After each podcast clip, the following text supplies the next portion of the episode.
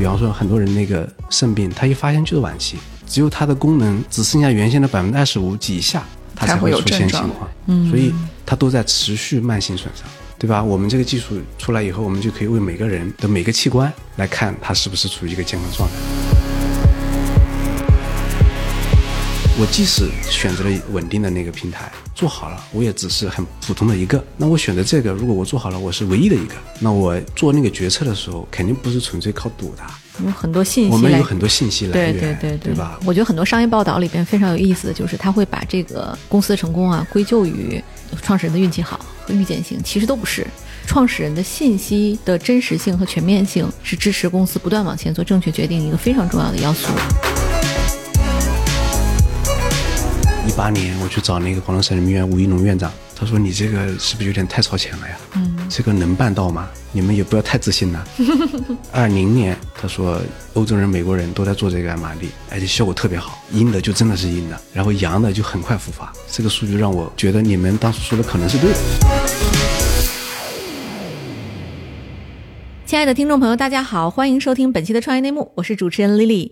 本期呢，我们请到的嘉宾啊，是我个人非常喜欢的一家公司，它也是我们 GGV 呢在科技医疗方向一家重注的一家公司，就是基因家的创始人、董事长及 CEO 易鑫易总。大家好，我是基因家的 CEO 易鑫。听友们，这一期有福了。易总呢可能会讲一些基因领域呢，就是对于癌症啊、疾病啊、早筛的一些话题啊，也许呢都会关系到你每一个人的身体健康。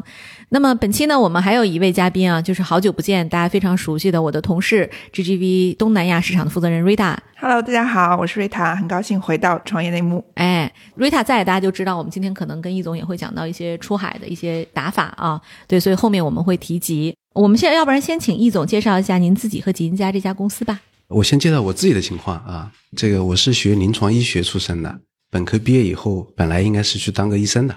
当时中国科学院金主所的那个副所长汪建老师，当然他现在是华大基因的董事长，然后去我们学校他讲了一课，讲了人类基因组计划，还讲了这个基因科技会改变未来的医疗。当时一听觉得这个很有意思，嗯，所以就没有去做医生了啊，就师从他来到北京，在中国科学院基因组所学的是这个基因组学。我们现在叫做组学技术或者叫基因科技，都是这个。然后在一二年就一直在边工作边学习。一二年博士毕业以后呢，在华大工作一段时间。一五年因为肿瘤基因检测这个事情，后来就创立了金家。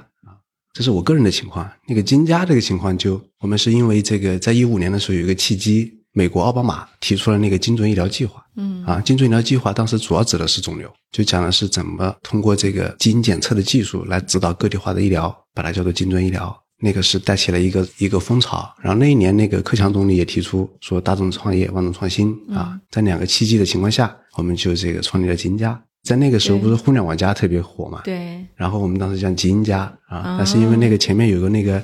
不能够直接取那个基因的名字的啊，所以我们因为做的是肿瘤嘛，对吧？我们希望大家都很吉利啊，然后让大家都很健健康康，所以我们把它叫做这个基因家。这个名字特别的好，这是您本人想的吗？我想的是基因家，后来大家说这个注册不下来，说这个我们图个吉利啊，所以就取了吉字。啊，我现在觉得这个也挺好的啊。是啊，啊，这名字特别的好。对，那您看，您当时一五年创业的时候，市场上也有大大小小的不少的基因检测公司了。您当时会不会觉得自己来晚了？这跟那个基因这个行业有关系啊。我们经常讲这个基因这个行业呢，它是有两个东西决定，一个是这个底层技术决定，底层技术就是这个我们说的这个基因测序这个技术啊，我们把它叫做 NGS 技术，它的一个趋势就是越来越便宜，通量越来越高，准确性越来越好。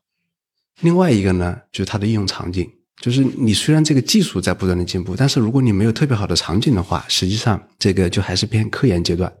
我从零零六年就进入这个行业，然后经历过几次这个产业浪潮。第一次呢是把基因科技这个技术用在做科学研究，到现在应该快二十年了。现在基本上你去美国大学，你说做这个生物医药研究不测序几乎不可能，所以现在变成一个腐蚀性的基本工具。嗯，然后到了一零年的时候。那个时候，产业出现了一个叫做无创产前，就现在的我们说抽一管血就看那个孩子健不健康，对我当时就是就用的这个，嗯，对，那个时候是因为那个测序技术成本降到说做一个这样的检测只需要一两千块钱的时候，后来这个产业应运而生了，嗯，然后一四一五年这个周边的时候，那个技术进一步降发展，成本进一步降低，这出现了说给每一个人做一个肿瘤基因检测，那个时候还需要几千块钱成本，嗯但是它已经具备民用的可能性了嗯啊，所以虽然说那个时候有很多的基因，有几家大的，但是由于我刚才说的这个特点，它每一波新的那个出来以后，它其实都是一个独立的细分赛道，嗯所以肿瘤这个其实是一个单独的赛道，所以我们认为这个是有机遇的，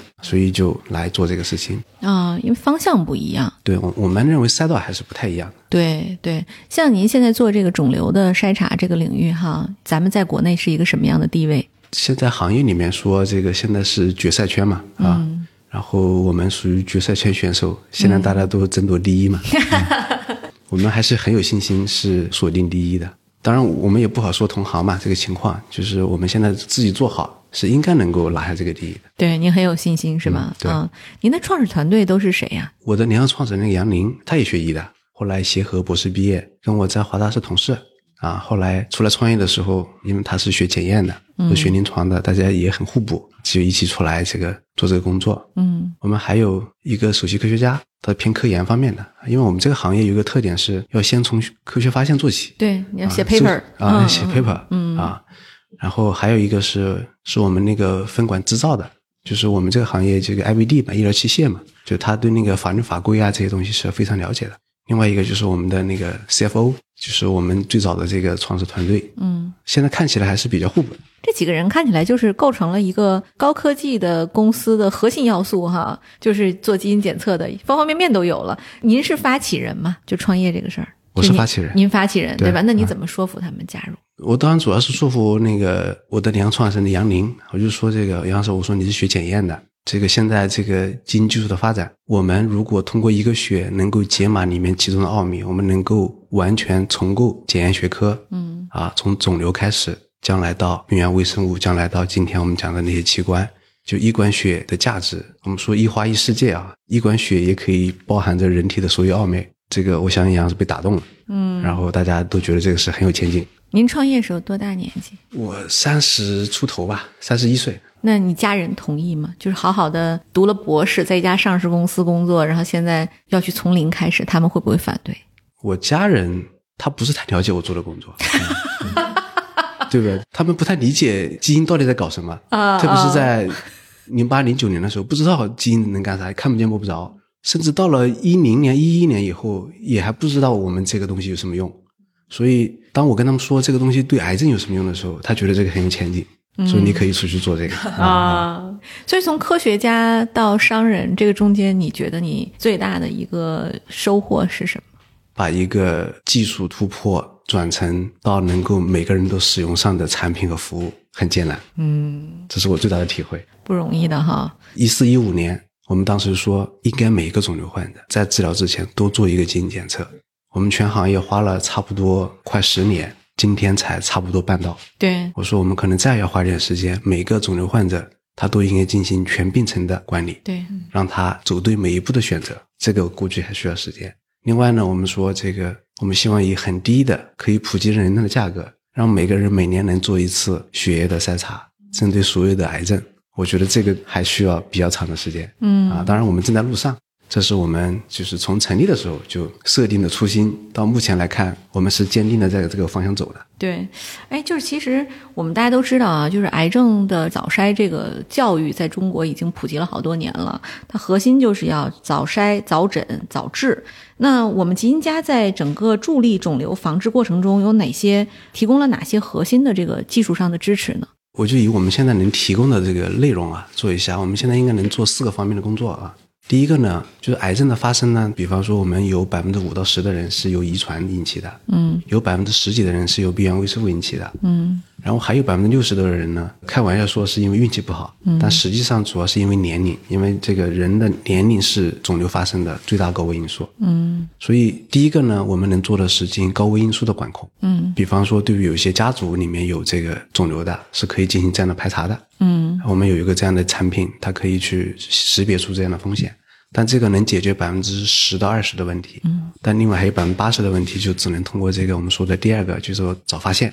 就我刚才说的，抽一管血它不是预测未来，它是预测现在。嗯啊，它的原理很简单，就看我们现在的体内有没有肿瘤释放的那个信号片段。对，嗯那个基因片段如果被我们抓住，我们就把这信号就读取出来，嗯然后反推这个人现在有，有的话他就应该去找治疗。嗯因为对癌症来说，一期治疗的或者是原位的治疗的，几乎就是可以痊痊愈的。对，但是你到了二期、三期，尤其到了四期，治疗难度是指数级上升。嗯啊，所以早发现是意义很大的。嗯啊，这个是我们现在正在攻克的。我们有两个策略，一个是一个癌症一个癌症去做。我们现在在中国人里面，这个肝癌单癌种我们聚焦肝癌，另外一个是泛癌种，就抽管血对九个常见肿瘤进行筛查。啊，这是我们做的第二个工作。第三个呢，也是现在我们在临床端做的主要工作，就是很多人各种原因，他发现的时候就已经是这个肿瘤了，或者是已经是晚期了。这个时候，他其实最重要的是要精准治疗。现在肿瘤治疗方式非常多，但是对于每个人来说，最合适的是什么？对，这个没有一个定论。其实原先是靠那个专家的这个这个经验经验，嗯啊，现在我们叫精准医疗，在一五年提出精准医疗的意思呢，就是根据每个人的基因匹配最佳治疗方式。嗯可能说的通俗一点是，呃，每个人他都有不同的高矮胖瘦的这些标签，对吧？嗯基因其实也是给每个人做标签，然后他标签基因很多，最后就会形成说对于这个人特定的这种基因组合，嗯用这个治疗方式是最佳的，所以我们把它叫做精准医疗。所以这个也是过去八年了嘛，我们做的一个最主要的工作。我们接近四十万的这个这个肿瘤患者，嗯就是给他做这个基因检测，给他匹配最佳的治疗方式啊。对这是我们第三个阶段的。嗯第四个阶段呢是，现在很可喜的是，肿瘤患者是活得越来越长，但是他在这个过程中还是依然要做好监测，有的担心复发，有的担心耐药，复发和耐药也是越早发现，嗯越好干预。所以我们就推出了我们内部说的这个叫做全病程管理，就是在医院的时候，我们做一次这个肿瘤的组织的检测，嗯后面通过多次的血液的监测，及时发现各种情况，来让这个人可以说实现这个肿瘤的慢性病的治疗方式。嗯啊，所以我们基因家就是在肿瘤从发生的高危因素到早发现，嗯到精准的用药，嗯到最后的全病程管理，啊，我们就做这个工作。为什么咱的这个单体癌症是选择的肝癌呢？是这样，这个肝癌是它在中国人是一个大癌啊，嗯跟那个美国不太一样。美国很多人选的是像肠癌、乳腺癌、肺癌。嗯另外呢，肝癌有一个特点啊，它的那个入血率特别高，检测的性能非常好。然后有些癌它检测难度比较大，嗯然后肝癌这个检测的这个效果特别好。相当于我们先从容易的做起啊。第三个呢，肝癌现在没有特别好的筛查方式。嗯你比方说肺癌，我们可以做 CT；肠癌我们可以做肠镜。嗯，肝癌呢，你做 B 超里面都不够。这个人发现他肝里面一个小肿块呢，你不像肠子，我可以通过肠镜去看一下，是不是？但肝你就只能穿刺，就很痛苦。嗯所以他的那个需求更大。嗯，对，所以也可见，就是说，这个目前啊，配套咱们基因的这个技术、医疗的诊断的技术，其实也在进步。就是医生他得能通过这些指标来判断对了。啊，对，过去可能医生更多的就是看一看彩超，看一看 CT，他知道这个综合指征。那其实现在对医生的要求，就是他也得能从这个基因的数据里去推断出后续的预后方案和治疗方案。您觉得中国目前有多少医院达到了可以通过基因数据配合诊断的这种标准？当然，这是我们首先要考虑的市场问题，对啊对吧？因为嗯就是一个技术，只有在会使用它的人手上使用，它才能发挥最大的作用。所以呢，我们行业里面有有一个共识啊，这个在肿瘤里面有 top 一百，就是最核心的一百个大型的肿瘤医院或者是这个三甲医院，他们是我们的目标市场。嗯这些医院一般都是当地和区域的中心医院，当地的肿瘤患者基本上都去那看病。然后他们那些医生呢，也会接受更高的培训和学习。他们刚开始也不太会，然后从一五年到现在，然后我们这个学科里面反复的进行，我们叫做学术推广，对，这是真学术推广，反复的去讲该怎么用，该怎么做，然后我们反复的去发科研论文，然后做临床实验，对，记了大量的文章和这个数据产出的结果，嗯。然后并且我们也举办那种所谓的这个案例分享这样的这个这个会。当然，这主要还是医生他们现在自己有很多学会也在组织这个。现在我相信这些刚才我说的这个级别的医院、高质量的医院，基本上都具备能够非常好的看好这个报告，并且用它来指导这个实践治疗的过程，而且有很多也进入指南呢。对对，我可以理解，就是说中国的三甲医院基本上都可以把基因作为肿瘤防治的一个重要的指标了，对吧？现在是肯定是。啊啊，对，这就还是挺挺需要时间来教育市场的。，对，嗯，嗯，那您觉得全球的这个采用率大概是个什么样的情况？就像我们刚才我们前面这个出海的交流的，美国是走的比较前面的，欧洲呢一个很典型的特点是，他们还是在用药上，嗯我觉得做的不错了，但是在那个监测上，其实走的是不如中国和美国的。然后其他的地方就是在刚刚学会怎么根据基因的报告来进行用药，嗯，所以你看我们现在在海外做的，除了我们自己去找一些那个合作之外，很多药厂也找到我们，为什么呢？因为他们要在那个地方推广他那个靶向药物，嗯他就需要先把通过基因检测把那些患者筛选出来，所以他跟我们一起在做这个科普教育。嗯在中国其实这个已经很普遍了，所以我个人感觉在这个领域我们其实蛮领先的。对，哎，对，您刚才提到，其实主要的合作伙伴还是医院嘛，对，医院和医生啊，就是您有没有单独针对药厂的一个产品？是这样。呃，我们现在是依托我们的临床产品，嗯然后做这个药厂的服务。嗯我举个例子啊，你比方说现在肺癌治疗里面这些靶向药物，国家从各个层面上来讲都要求你要确定有靶点，你才去治用这个药。你没有这个靶点用这个药，既浪费钱，关键是疗效非常差，嗯，对吧？那这个时候，这个药药企就会来找我们，包括我们其他的同行，能不能先把这个基因检测的这个结果做好？做好以后，如果是哪个靶点，就配哪个靶点的药。嗯啊，这个在我们圈子里面叫做伴随诊断，基因靶点和药物使用做伴随。但是呢，现在基本上这个药企呢，他们是一个管线一个药，就找一个这个企业来合作，所以现在还是比较零散的阶段。然后我们也正在推的是什么呢？就是我们现在很多这个医院进院了嘛，我们在想，哎，你看我们这个检测也就几千块钱，嗯对吧？你这么多药厂，那你们能不能这个你们出这个钱，让老百姓免费接受检测？如果他对着谁的靶点，你就用谁的药。嗯啊，我们正在设计这样的商业模式。嗯现在也有一些药企比较感兴趣，特别是有一些特别罕见靶点的那个嗯那个企业，因为它比方说 NTRK 这样的靶药，它在人群里面的发病率只有百分之一，嗯那个像那个 FG 阿法 two 也只有百分之五到十，相当于十个人里面你要塞二十个人才有一个人有这个靶点，你才能用这个药。那这个时候他自己单独去做肯定是不划算的。对，所以我们就想，哎呀，我们传几个罕见靶点的这个药企，说一起来做这个事。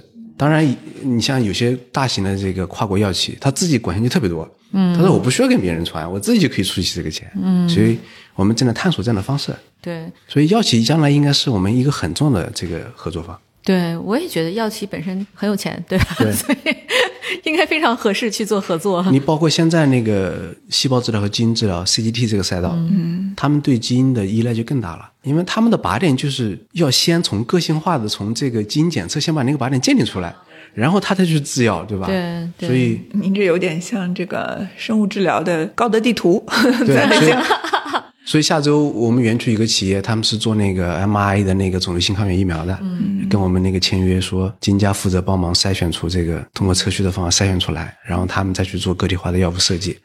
然后我说这个挺好啊，以后像 CCT 这个是不可能离开这个基因检测技术的，对因为它就是在基因检测技术上演化出来的治疗方式。对，哎，您还记不记得，就是您第一个大的客户医院类的是谁？您当时怎么说服他们跟你们合作的？我第一个大的客户应该是医科院肿瘤医院的马飞教授和徐冰河院士。嗯当时跟那个马飞教授认识呢，也是因为这个我们以前有科研合作，后来大家就在想能不能把这个技术转成临床。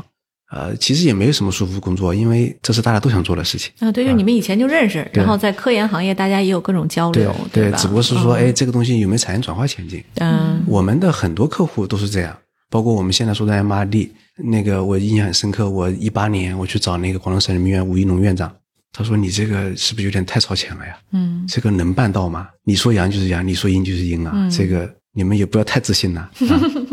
二零年，呃，疫情刚完了以后，他就把我叫到那个他们那个实验室去。他说：“一种，我们还是要考虑来做 MRD 这个事情。”我说：“为什么呢？”他说：“今年那个世界肺癌大会，我是这个主席，欧洲人、美国人都在做这个 MRD，而且效果特别好，阴的就真的是阴的，连续很长时间都不复发。”然后阳的就很快复发，这个数据让我觉得你们当初说的可能是对的啊，所以我们要来做这个事情。那现在我们就做了三年，二二年的时候我们发表了一篇那个对于早期肺癌的标志性的成果，发在那个 Cancer Discovery 上，这个也是我们行业的顶尖文章，有三十多番。嗯啊，就证明了这个在早期是可以的。我们还有一篇晚期的也在准备，还有一篇局部晚期的也在准备。嗯所以我们每一个应用基本上都要经过这么漫长的学术合作，然后最后说真的可以，才能够慢慢转成临床。嗯我就举了这个例子，嗯嗯，其他的其实都一样啊。就所以说看出来了，这行业有一个很大的门槛儿，这门槛儿就是说你行外人很难直接进入的一个门槛儿，就是他互信。您要往医院推广，往科研机构推广，这个专家教授他得信你，他还得懂这个前沿的意识。所以说，是不是这个基因行业的创业者目前都是做这个方向的专家？我们同行里面基本上是，或者至少是那个联合创始人是行业里面的专家。啊，对，基本上这个逻辑。对，他有很强否则你很难对跟技术门槛，你很难去谈，嗯，对吧？嗯，人家不一定信你，对吧？？对。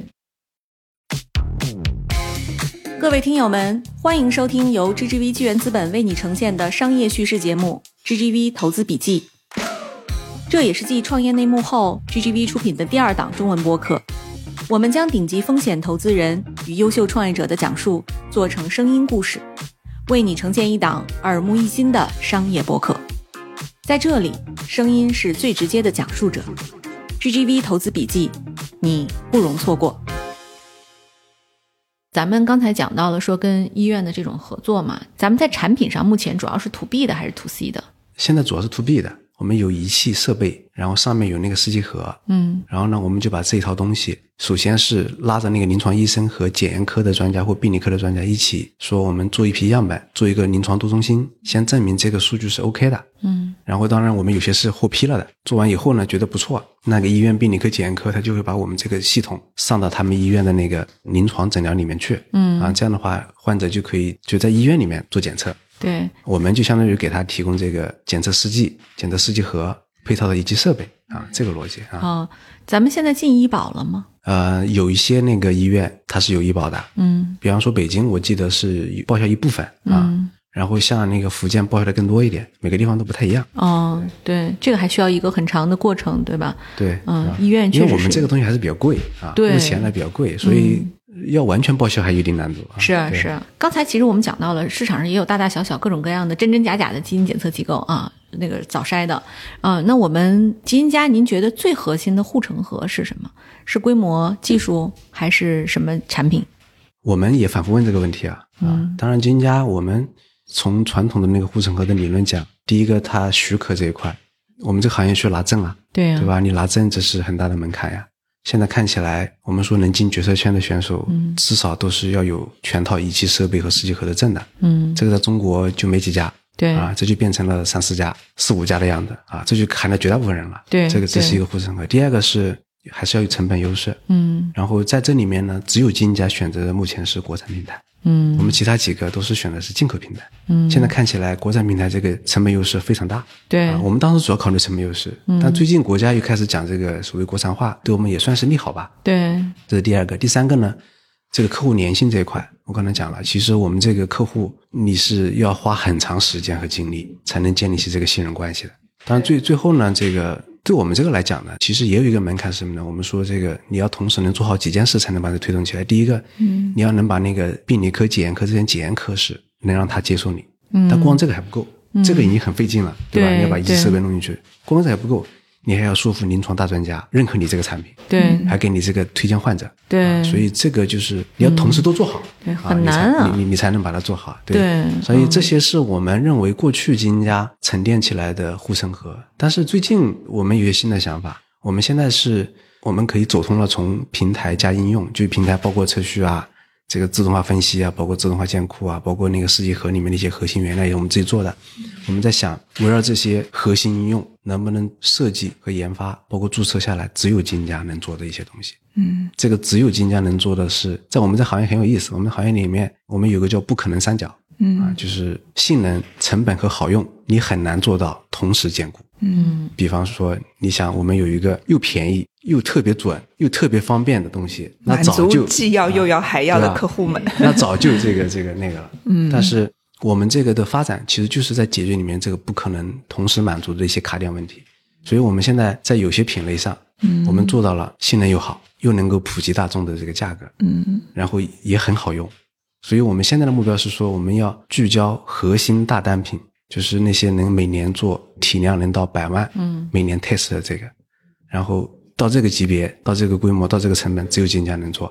先把中国做好，这个做好以后，我们可以去做到海外去。嗯所以现在，我现在不太关心护城河了，现在是说自己聚焦、聚焦、聚焦，能不能做出只有金家能做的东西？对如果你能做出这个的话，那可能是最好的护城河。对，我想追溯一下您刚刚提到做国产化的这个医疗器械的这个决策，就在您的竞争对手他都选择用进口的时候，您当时为什么会选择走国产化的这个路径？一六年的时候，我们一成立一年多一点的时候，我们就在考虑将来这肯定是要去走这个医疗器械这条路的。嗯但是当时呢，选择只有两个，嗯一个是这个进口的，就美国现在 Illumina 啊，它现在是基本上占百分之这个七八十的市场嘛，那个时候更高啊。嗯然后另外一个就是华大制造，当初选华大制造是有很大风险的，因为没有人选华大制造啊，因为那个时候还比较早。对于一个创始人来说，这是要冒很大风险的。你把你的平台构建在一个不稳固的基石上，嗯如果它不太行，你就很麻烦。嗯。因为我这个确实是从华大出来的，嗯，有很多这个老战友在那里，对，他们给了我一些信心，说这个一定能做好。嗯。所以我们就选择了这个。但另外一个角度是说，我们当时的同行全部选择英伦了，所以这里面确实有一点点那个，现在看起来还有点点赌博的成分，有点运气的成分在里面，点运气的成分在里面。哦。对，就说选择了那个稳定的那个平台。嗯那我即使选择了它做好了，我也只是很普通的一个。嗯，那我选择这个，如果我做好了，我是唯一的一个，那我赌一把。应该努力去做那个唯一的那个。对，所以啊、呃现在看起来蛮多波折的。对，我们以为一六年选的嘛，一七一八年就能弄好，整整拖到一九年年底嗯才弄好，耽误了一一年半的时间。我们还是低估了这个高端仪器设备国产化的难度啊。对对我们在苏州也折腾了很久，最后国家才批下来。但是批下来以后，就变成我们唯一的国产了对，对 所以现在就我们说的将来能不能只有金家能做的事情，也是有了这个基础。对，如果是我的话，我当年可能也会做您这个决定，啊就是说你我如果跟着赌赢了，就很容易成，但这过程中应该也有很多摇摆，因为您等了三年嘛。对你有没有想过，如果要是就是华大就是不行了，做不出一个标准的平台，那你没有办法再跟他玩了，您会考虑重新回到华大去工作吗？还是说我就重新再用 Illumina 再开始？这两个肯定都没想过，因为那个做那个决策的时候，肯定不是纯粹靠赌的。有很多信息我们有很多信息来源，对对对对吧？嗯我会花很多时间去了解他们的情况。嗯但是其实只有一条路，只能够做成。嗯所以我们所所有心思都没有想着去想第二条后退路或什么其他的，嗯就是遇到问题解决，遇遇到问题解决问题，遇到问题解决问题，最后做成了。嗯所以想别的反而可能做不成了。啊，有退路就做不成了。对 对对，所以说就是我觉得很多商业报道里边非常有意思的就是他会把这个公司的成功啊归咎于创始人的运气好和预见性，其实都不是。对我们自己做了这么多公司，其实我的一个核心体验都是大家创始人的信息的真实性和全面性是支持公司不断往前做正确决定一个非常重要的要素。啊、我觉得这里边也是您的特殊的背景，您可以笃定的相信这个技术的可行性，这个也非常难得。各位亲爱的小伙伴，你知道吗？除了创业内幕之外，我们还出品了一档英文播客《Evolving for the Next Billion》，由 GGV 纪元资本的管理合伙人童世豪和市场经理 Rita 杨主持。如果你对东南亚、印度、美国等海外市场感兴趣，欢迎收听来自当地头部创业公司 GBC 的声音。收听及订阅，您可以在我们节目顶端找到 GGV 的小馆，点击进入就能看到我们出品的这档节目了。欢迎喜欢收听英文播客的小伙伴点击订阅哟。咱们讲了很多关于这个国内的事儿，就瑞塔当然也非常感兴趣的就是您的出海的一些计划哈。瑞塔，你有没有什么这个方向的问题，可以正好借机会请教一下？刚刚易总在成立基因家的时候就说到，精准医疗其实是一个由美国发起的，或者说呃牵头的这么一个大方向。那基因家现在的技术和我们正在做的这个全链路的这个产品，您觉得未来在海外是一个怎么样的打算呢？我们这个行业呢，从诞生开始，嗯就是一个全球化协作的事情。你像那个人类金主计划，中国是当初的六个国家之一，嗯牵头也是美国和英国。嗯为什么今天会有肿瘤基因检测呢？其实是在零六年、零七年以后呢，当那个测序技术快速发展以后，那个全世界的这个肿瘤学家们一起说，我们要搞清楚每一个肿瘤的基因的突变情况怎么样，所以就成立了这个叫做 ICGC，嗯，叫做国际人类肿瘤基因组计划，嗯这个也是五十多个国家参与，呃要把主要癌症的基因组都搞清楚。嗯然后正是因为这样的工作，才有了后来的靶向治疗、免疫治疗各种各样的层出不穷的东西。我们做这个工作呢，还有一个推动力是来自于国际全球的这个大药企，嗯对吧？他们的很多新药是需要肿瘤基因检测做伴随的，嗯所以这些要素呢，我们从一开始从产品设计，从我们的发展思路上，就是对标国际上几个最主要的这个竞争公司的，嗯。啊，像那个最早的 Foundation，嗯。后来它的那个 Garden Health，以及后来 Illumina 自己的公司叫 Grail，嗯。都是每个应用场景里面的代表性企业。嗯。我们前段时间的主要工作肯定是在国内做，但是现在我们越来越发现，我们这套解决方案在全世界也是很有竞争力的。以我们那个 MRD 为例子，属于全病程监测，目前在全世界其他的国家，他们要做这个事情，都只能把样本寄到美国去，嗯你在当地是不可能做得了的。嗯但是我们提供这个解决方案，是他当地买了我们这套仪器设备和解决方案，包括技术转移过去，他就可以自己能做。嗯当然他最后每次还要从我们再供应一些原料，嗯我们就采用这样的这个商业逻辑。嗯我觉得可能是更适合那个国家，他当地慢慢自己能做起来。嗯。你说长期把样本送到美国去，一个星期呃不一个月哦，肯定是做不大的。嗯。所以我们认为我们这样的技术平台加上这样的商业模式，是可能更有竞争力的。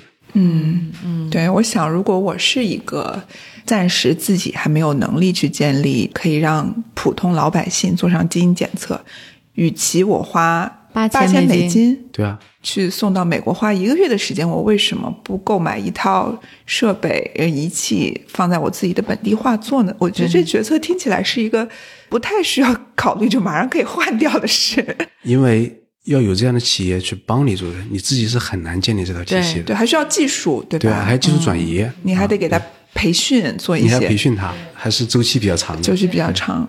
做这访谈之前，我们跟易总已经聊过了嘛，就是我听了这个易总在基因方向上的一些技术上的突破哈，我自己非常非常兴奋。啊、对，您要不要再跟我们分享一下，就是您刚才跟我们讲过的现在的呃三点零的检测一步一步的过程？我相信大家可能也非常感兴趣这个基因方向技术上的是一滴血可以探索人人类奥秘的。一管子 一管子哦，一管子血，不好意思，不好意思，我们要尽量避免和这一滴血的公司对撇开关系，我们这是一管血。我们是真正的能检测的。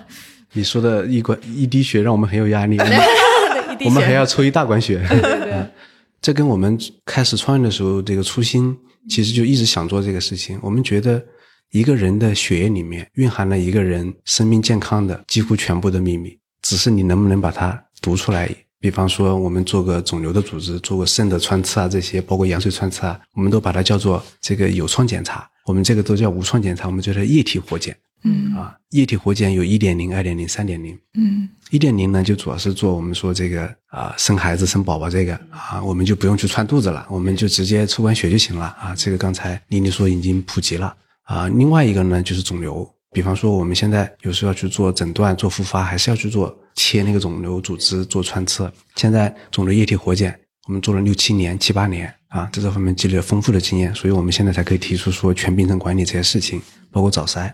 三点零呢，也是源自于我们对这个信息挖掘更充分了。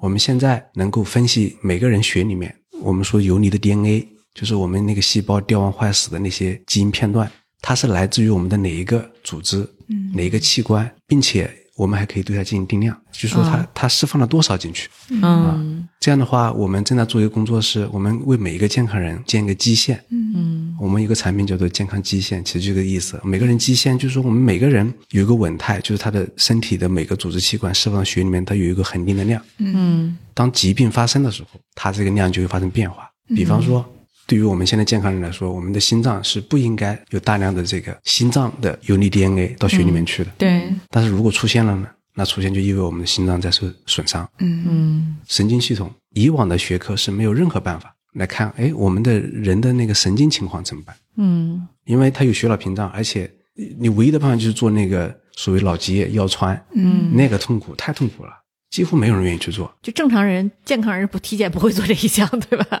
绝对不会去做那个？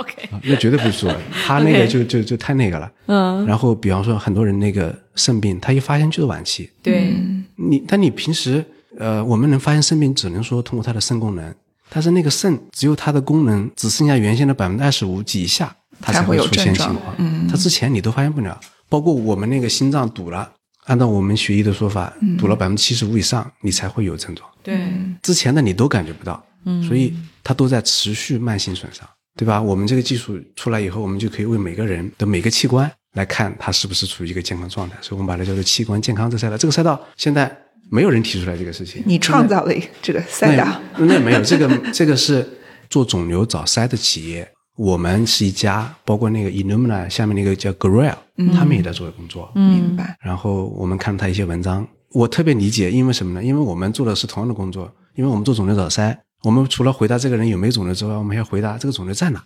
那你怎么知道肿瘤在哪呢？对对对你不就得，搞清楚它的定位问题吗？你就搞清楚它的定位问题，你就搞清楚它每个器官组织的那个信号的，对我们叫 marker 的问题。对我们搞清楚这个 marker 的问题，又发现哦，这个 marker 很有意思。我这个人可能没有肿瘤的信号，但是我也可以分析我这个人里面所有的这些片段来自于哪个器官，嗯，这样就会潜在的危险在哪里？对对对，它也有保健的效果，对吗，所以这样的话，我们想它会在包括心脑血管疾病、包括自身免疫性疾病、包括很多生病里面都会有重要的应用。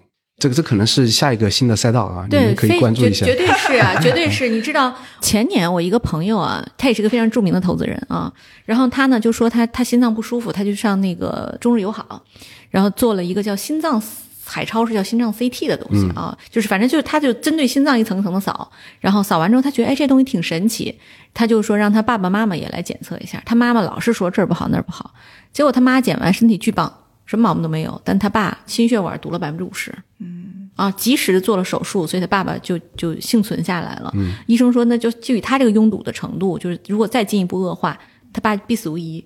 嗯、所以说，我觉得就是对于像一些致命性疾病的防治啊，目前咱们人类还停留在非常早期的阶段，但基因有可能是一个非常前沿的突破方向，就是它从血液里帮你找到潜在的风险，进而深度的去筛查，就那很快就能找到病灶了。易总刚刚说的，我就非常心情很激动，很想 我也想去做一个，买两份 对 我也想去做一个这个。现在咱们 to C 吗？我们可以提供这样的服务，但是没大规模做啊。哦，所以那在哪里能买到？我们现在就是在我们自己这个这个啊、员工，我们在做这个工作，然后还有一些我们好的这个合作伙伴，然后我们会提供上门抽血服务啊，但是还没有去做这个大规模的，对。所以说，那听友们就及时关注吉英家的这个各种公众号和渠道 哈，maybe 有一天你突我就觉得然发现，双十一可以囤五个。对呀、就是这个双十一太值得囤了。你知道双十一那个就是那个和睦家卖了多少的体检呀，对吧？就小孩什么视力筛查什么的，我觉得我们就是太好的一个产品了啊！就我们也特别期待能够看到有 to C 的渠道能够买到我们的产品。我们很快啊。很快啊，对对对，行，按照我们常规的节目，最后就是我们会有一个问题啊。今天聊了这么多，一个非常非常有意思的顶尖的科技公司，那我想问问易总，你们还招人吗？招啊啊啊！对，招什么样的人才？急缺的，我们现在急缺两类人才。嗯，我们现在有的人才呢，很多是学医的，学生信的，嗯，学各种的实验技术的。但是我们现在这个要做，我们给自己提的新的目标，叫做只有金家能做的事情。嗯，就是我们希望能够有一些所谓的复合性人才。嗯，就是在这方面都懂的，才能把这个东西给它串起来。嗯我们现在也在想啊，去从一些专门做类似我们同样的这个一些科研机构里面，嗯这是一方面的人才。另外一方面人才的话，像今天说的海外的，嗯我们也是在刚刚组建队伍。我们其实没什么经验，我们刚刚开始做，嗯，这也是一方面。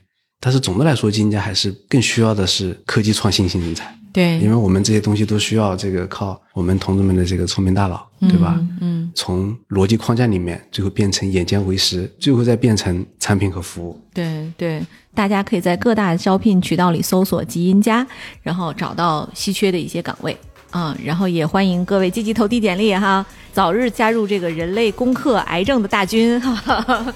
好，那本期节目就到此结束了，我们下期再见，拜拜。拜拜。拜拜。